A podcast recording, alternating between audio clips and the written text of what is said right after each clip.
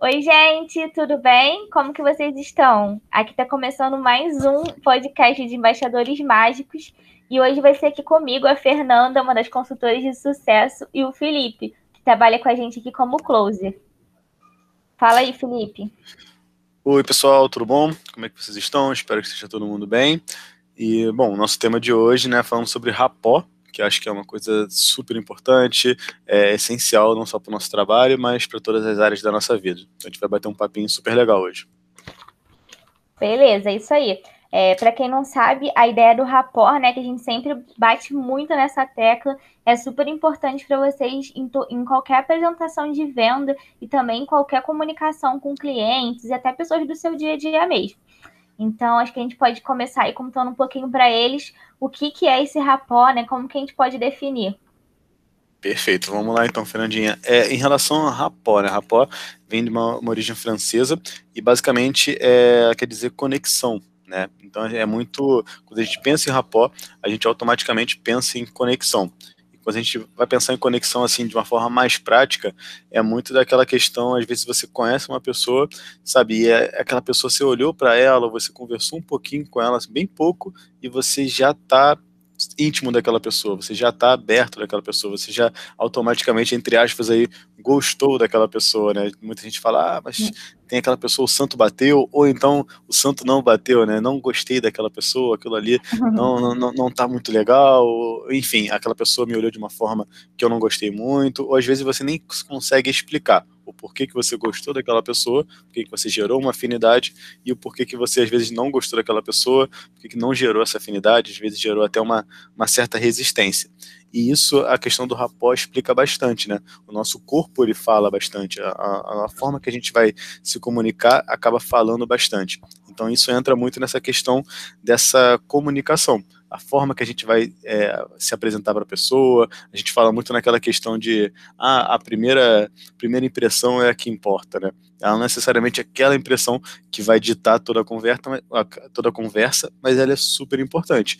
Então, principalmente para os nossos embaixadores, a gente daqui da Estante Mágica, que trabalha com muito encantamento, o nosso primeiro contato a gente faz questão que seja super encantador para as pessoas, né? Seja com quem for que a gente for falar, seja com uma pessoa vem aqui do correio, seja com o porteiro, seja com a diretora, seja com quem for, a gente tem esse encantamento na veia e a gente quer passar isso também para os nossos embaixadores, para quando eles forem conversar né, com, a, com, as escolas, com a direção, com a coordenação, com os professores, eles tenham isso em mente também. Então é super importante a gente se preocupar bastante com essa primeira impressão, da forma que eu vou estar aberto para conversar com essa pessoa, como que eu vou demonstrar isso, ou seja, eu vou falar com a diretora, aquele bom dia sempre bem esticado, um sorriso no rosto, super ali, super atento, super aberto a escutar aquela pessoa. Então acho que a gente já entra bastante assim nesse primeiro tópico, que seria essa questão da escuta. Para você conseguir criar uma conexão, criar um bom rapó, você precisa primeiro escutar muito bem sabe? Ter aquela escuta ativa. E essa escuta não é simplesmente deixar a pessoa falar,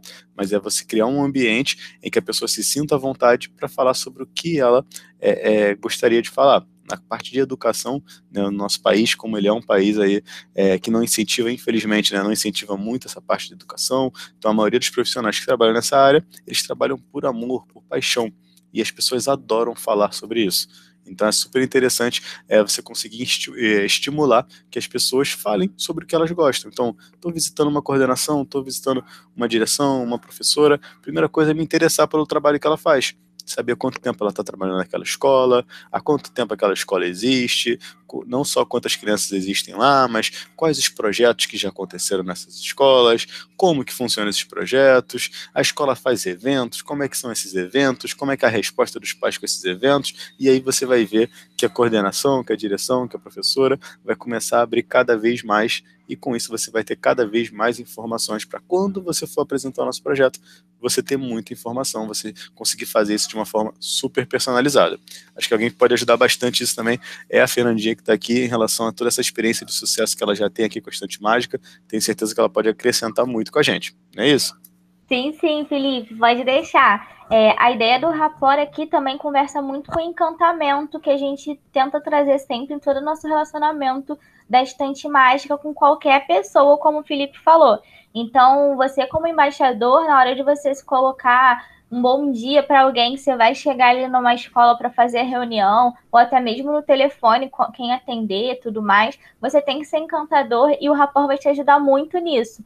E aí a ideia também é que você tenha aquele interesse genuíno, né, em conversar com aquela pessoa e ela entenda que você está tendo uma conversa com ela bem humanizada. Ou seja, você não está ali só para vender o seu produto e ir embora. Você está mostrando que você está ali para entender, escutar o que aquela pessoa está necessitando, como ela realmente está, e está disposto a, a conversar com ela sobre aquilo. E aí sim você vai descobrir se o seu produto é ou não uma solução para aquela pessoa, se aquele produto faz sentido para aquela pessoa.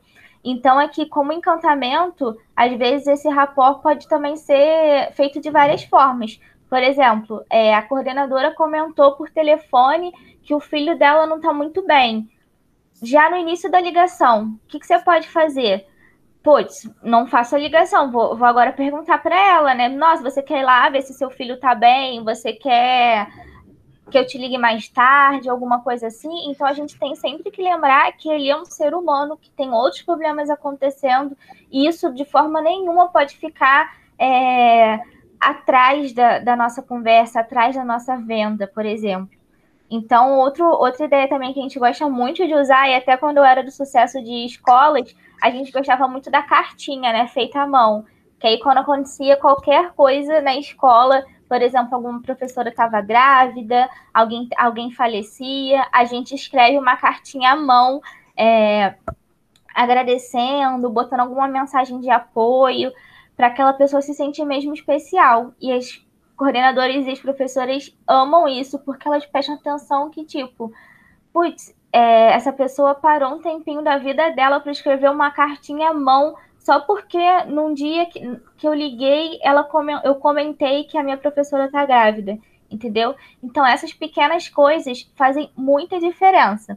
E aí vocês vão perceber que não só para a imagem da estante mágica, mas como você se coloca como vendedor, é, faz, é, que vai definir se você vai vender ou não. Por exemplo, a gente está agora numa venda complexa, né? Que é uma venda entre escola e uma empresa. E você está ali como o vendedor.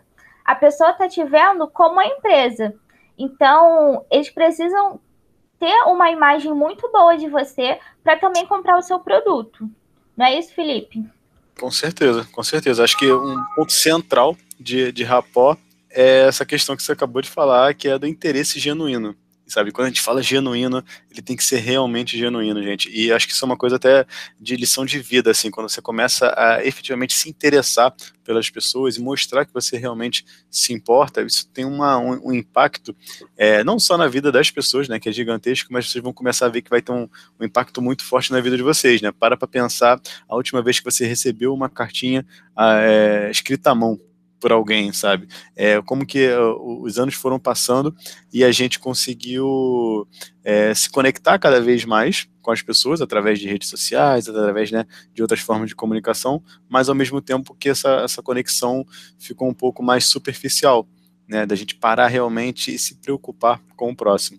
Então, quando a gente consegue passar isso muito bem para as pessoas, então, conversei, liguei para a escola, eu falei com a secretária Joana, e aí eu não consegui falar com a coordenação, quando eu liguei novamente era a Joana, e eu já falo, ô Joana, tudo bom? Lembra de mim? Aqui é o Felipe da Estante Mágica, eu liguei um pouco antes, e aí você começa a criar uma, uma conexão com essa pessoa, e aí quando eu vou visitar a escola, eu falo novamente com a Joana, me apresento para ela, que era o Felipe que estava conversando com ela no telefone, quando eu vou, é, é, fiquei sabendo de alguma coisa que aconteceu com aquela coordenação, aconteceu alguma coisa com a criança naquela escola, antes de mais nada, antes de falar alguma coisa sobre o projeto, eu vou realmente é, passar minha preocupação para aquela pessoa, passar a minha preocupação é, é para aquela escola, entende? Entender o momento que aquela escola está passando. Isso, gente, é muito poderoso, é muito forte para vocês começarem a criar cada vez mais relacionamentos fortes, sabe? A gente chama muito isso daquele network, né, de conhecer as pessoas, mas é efetivamente é, trazer essas pessoas para o seu ciclo de amizade. E isso tem uma força muito grande. A partir desse momento, a escola não te vê como um vendedor, como ela recebe aí diversos, é, é, todos os dias na escola. Ela te vê realmente como um parceiro. E a partir daí você vai ver que o seu resultado, é, é, não só na estante mágica, mas como um todo, vai começar a mudar muito forte. Então, isso é super importante. É, a gente colocou aqui nessa questão do, do rapport, criar essa conexão, e para isso você precisa estar 100% ali presente, né, entendendo o que está acontecendo naquela escola, quem é aquela escola, ter essa escutativa, sabe, de realmente fazer as perguntas certas para para a coordenação, para a direção. Isso é super importante, né? Essa questão das perguntas certas, a gente não vai ter uma fórmula mágica, mas é realmente estar super interessado. Então, por exemplo, de um padrão de perguntas assim que você pode começar a utilizar é perguntar quanto tempo aquela pessoa trabalha naquela escola, quanto tempo ela trabalha com educação, sabe? Qual foi assim, é, a partir do momento que ela vai dando uma, abertura um pouco maior, fala perguntar, por exemplo, qual foi o maior evento que já aconteceu naquela escola, ou por exemplo, qual é o projeto que ela mais se orgulha.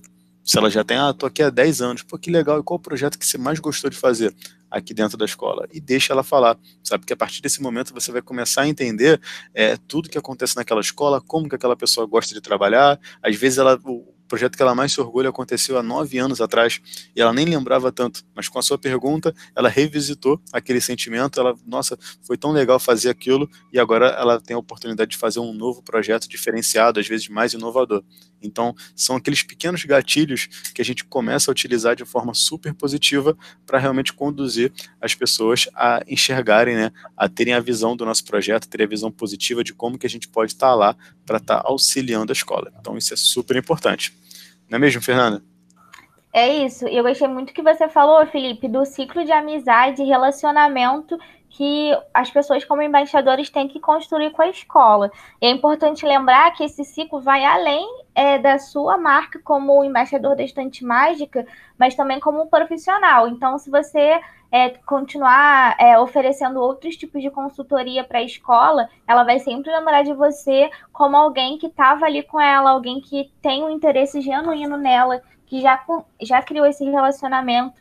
Então, é muito importante que ele seja criado desde o início desde quando você está prospectando a escola, fazendo o primeiro contato com ela, até de repente ir no dia de autógrafos da escola. Temos muitos embaixadores hoje que eu sei que não é uma das obrigações de, de, de, vocês, mas a gente vê que muitos embaixadores vão no dia de autógrafos, porque eles já criaram aquele laço de relacionamento com a escola e aquilo ali foi além de uma venda, já é uma alguém que tem um relacionamento profissional com ele para além da estante mágica. E isso traz muito valor para vocês, é, não só aqui, como em qualquer outra coisa que vocês forem oferecer para essa escola, algum tipo de consultoria, e até mesmo para essa escola indicar outros coordenadores para fazer o projeto com você.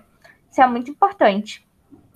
Com certeza. Esse ponto que você passou, é, acho que é essencial também, que é essa parte do. É, acho que você consegue enxergar que o seu trabalho ele foi muito bem feito quando ele é indicado para uma outra pessoa sem mesmo é, que você fique sabendo que você é, pediu por isso, sabe? Que você trabalhou tão bem ali que teve um impacto tão positivo que a pessoa acaba indicando para outras pessoas. Você vê que a gente só indica o que a gente realmente aprova. Né? Seja, ah, eu conheço uhum. tal pessoa que é um ótimo encanador, tal pessoa que é um ótimo eletricista, um ótimo mecânico. É só o que a gente está super satisfeito com aquele serviço. Ninguém indica o, o, o, que não foi o que não foi legal, o que foi negativo.